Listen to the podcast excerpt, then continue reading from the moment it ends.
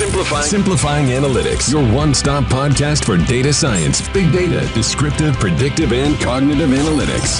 Welcome.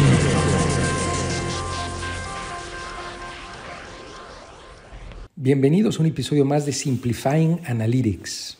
Todos los años, Microsoft, en algún punto del primer semestre del año, genera unos Industry Days para Latinoamérica.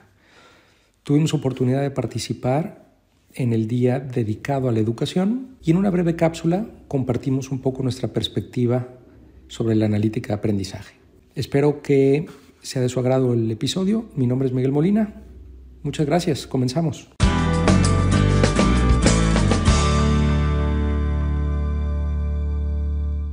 Hola a todos, muy buenos días. Mi nombre es Miguel Molina, yo soy fundador de Analyticus y el día de hoy, en los próximos 15 minutos, quiero contarles sobre una solución de analítica de aprendizaje para exponenciar el desempeño de los chicos. Imaginen por un momento si pudieran, a través de las huellas que están dejando los estudiantes, interpretar el proceso de aprendizaje y con esa interpretación acompañar a los estudiantes con mensajes puntuales personalizados. ¿Cuál es el impacto que esto tendría en satisfacción, en desempeño académico y en retención? Pues bien, como todos sabemos, hace un par de años se nos puso el mundo de cabeza. Todos los sectores se vieron afectados y el sector educación sobre todo.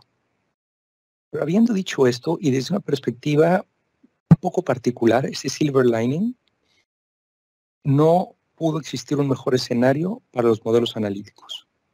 Nunca habíamos contado con tantas huellas digitales por parte de los estudiantes. Como ustedes saben, las soluciones de inteligencia artificial pues, se empoderan a través de los volúmenes de datos, a través de la diversidad de los datos. Y toda esta situación, esta coyuntura post-COVID, nos ha empoderado desde una perspectiva analítica a poder acompañar a los estudiantes de manera mucho más precisa. Antes de entrar en detalle sobre nuestra solución, lo que les quiero compartir el día de hoy, muy brevemente eh, les eh, me presentaré y presentaré Analyticus. En Analyticus nos hemos enfocado en una misión y eso es ayudar a las instituciones a poder personalizar la educación.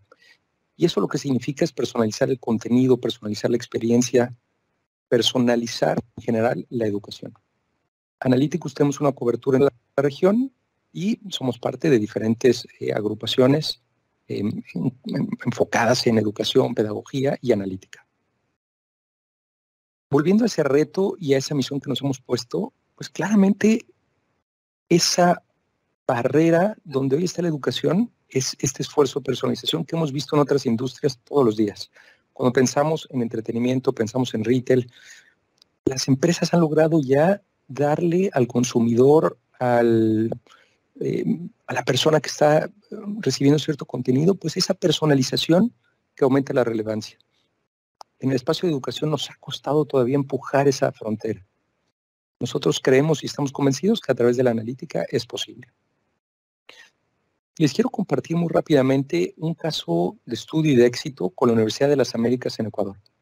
Em, la Universidad de las Américas es una universidad tremendamente innovadora y em, ellos han decidido buscar soluciones, como la que les contaré en unos minutos, para personalizar la experiencia y la satisfacción de los estudiantes.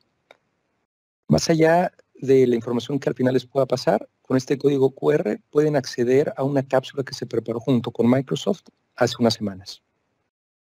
Pues bien, entrando en, materia, la solución le hemos llamado Portrait, para hacer un poco el énfasis en este retrato que podemos tener de los estudiantes. Portrait, como se los compartí al principio, cumple dos hitos principales. El primero, identificar características clave en el proceso de aprendizaje. Imagínense todas esas huellas que están dejando los estudiantes cuando utilizan Moodle o Canvas o Blackboard o Brightspace, cuando acceden a una tarea, cuando responden un quiz, todas esas pequeñas señales, cómo nos pueden hablar sobre el proceso de aprendizaje. Una vez que tengo ese entendimiento, pues puedo acompañar al estudiante con mensajes personalizados para evidentemente tener un impacto en la satisfacción, el éxito estudiantil, etc. Entrar un poco más en detalle, el primer hito, recuerden que es esta caracterización del estudiante desde diferentes aspectos. funciones ejecutivas, competencias sociales, disposición al aprendizaje y aprovechamiento. Una vez que tenemos esta caracterización completa, que ahora entrará en un poco más de detalle, podemos habilitar, en este caso, a dos bots. Nuestro primer bot le llamamos Emilia. Emilia, el valor agregado de Emilia, que es este apoyo pedagógico, el valor agregado que tiene es un acervo de miles de micromensajes. Entonces, dada la caracterización del proceso de aprendizaje de un chico, puede identificar áreas de oportunidad y con esto acompañar al estudiante con mensajes personalizados. El ejemplo más simple seguramente sea un chico que revisa una tarea y la entrega el mismo día, la revisa y la entrega ese mismo día, quizá nos pueda hablar de la procrastinación. Emilia identificaría estas pequeñas huellas para acompañar al estudiante con mensajes como, Miguel, ¿sabías que es una buena práctica cuando recibas una nueva tarea mapearla en tu calendario? Utilizar checklists al principio de la semana para saber qué actividades tienes que hacer. Por el otro lado, hemos creado un bot que le llamamos Max. Max no está tan interesado en este bienestar estudiantil, pero a Max le interesa que no se te vaya ninguna tarea, que no se te vaya ningún compromiso. Lo que hace Max es tomar los eventos que se están creando en el LMS, principalmente, tomar los eventos que se están creando para empujarle al estudiante recordatorios. Miguel, recuerda que el viernes es la fecha límite para la entrega de el trabajo de ciencia política. Tanto Emilia como Max se disponibilizan a través de servicios API. Y esos servicios API los puede explotar la institución educativa desde el canal que considere, desde su aplicación móvil, desde un bot en Microsoft Teams, desde el mismo LMS, mensajes de texto, etc. Voy a entrar un poquito en detalle en esta primera parte que es la caracterización. ¿Cómo le podemos dar a Emilia estos insumos para realmente poder identificar áreas de oportunidad de los chicos? Hemos creado un marco de entendimiento del proceso de aprendizaje basado en cuatro áreas de desarrollo. Funciones ejecutivas, habilidades sociales, disposición al aprendizaje y aprovechamiento. Con estas cuatro áreas de desarrollo y 16 building blocks podemos entender cómo el chico se está comportando y cómo se activa en su proceso de aprendizaje. Algunos de los building blocks, por ejemplo, son comunicación. Bueno, el chico está participando a través de los foros, las discusiones, si está utilizando Microsoft Teams como herramienta de interacción o síncrona, está participando en las discusiones, está comentando sobre los comentarios anteriores. Los cuadros que ven de color azul están habilitados no tanto por las señales que están dejando los estudiantes, pero por los textos que están escribiendo los estudiantes.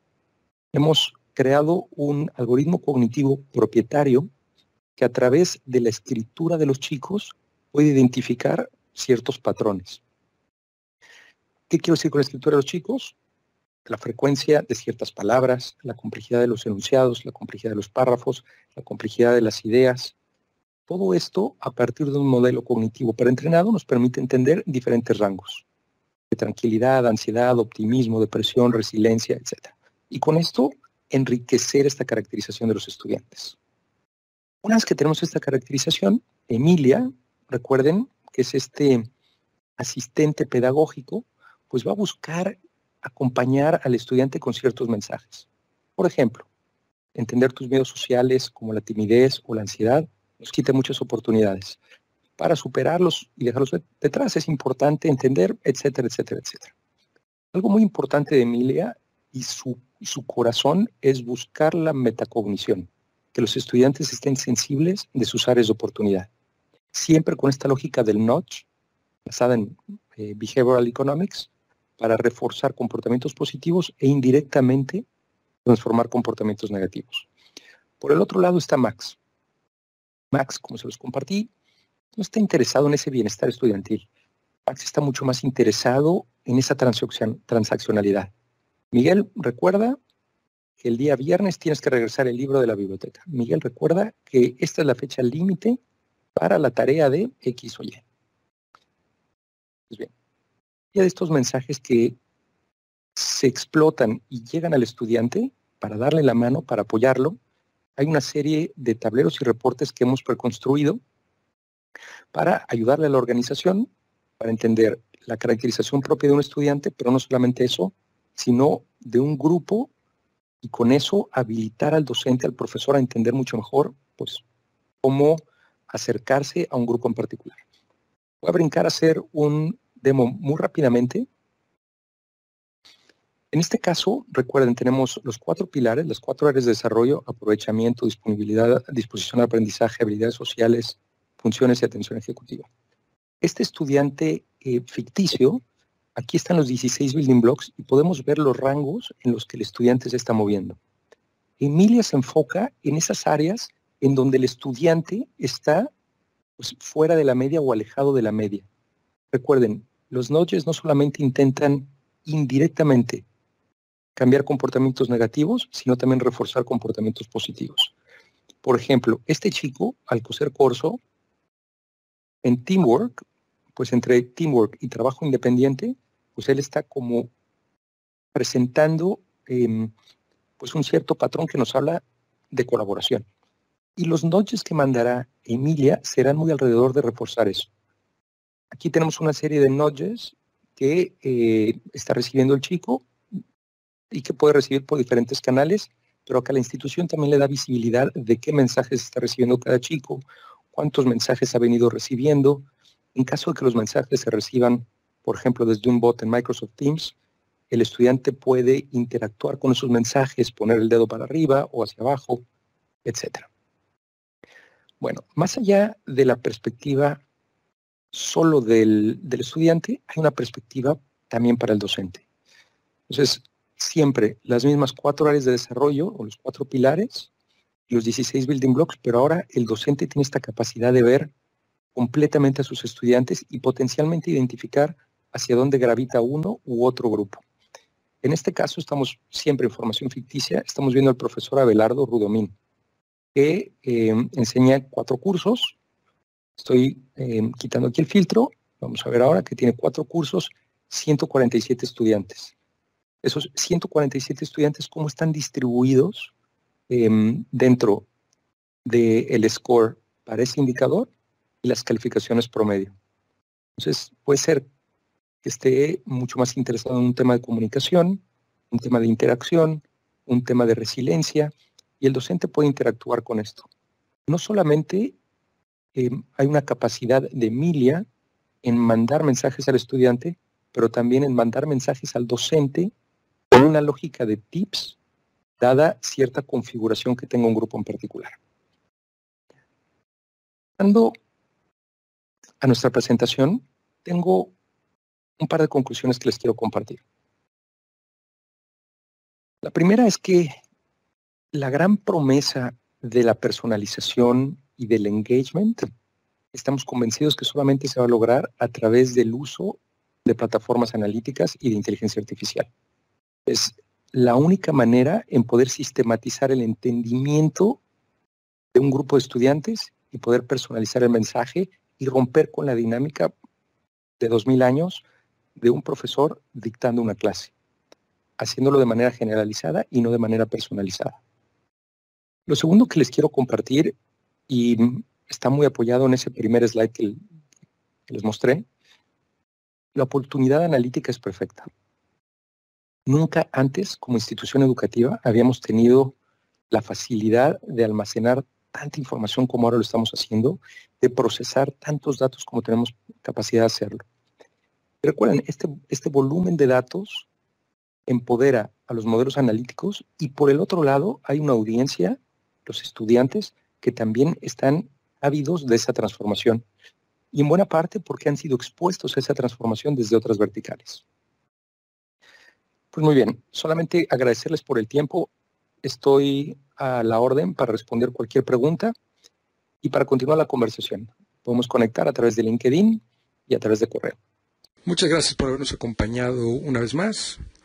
De nuevo, cualquier pregunta que tengan sobre las discusiones, si quisieran que habláramos de algún tema en particular, alguna industria, algún caso de uso, déjenos saber. Nos encuentran en info.analyticus.com, también en las redes sociales, en Facebook, Twitter, LinkedIn, Analyticus, con Y, con K y latina. De nuevo, muchas gracias y hasta la próxima. Simplifying Analytics, your one-stop podcast for data science, big data, descriptive, predictive, and cognitive analytics.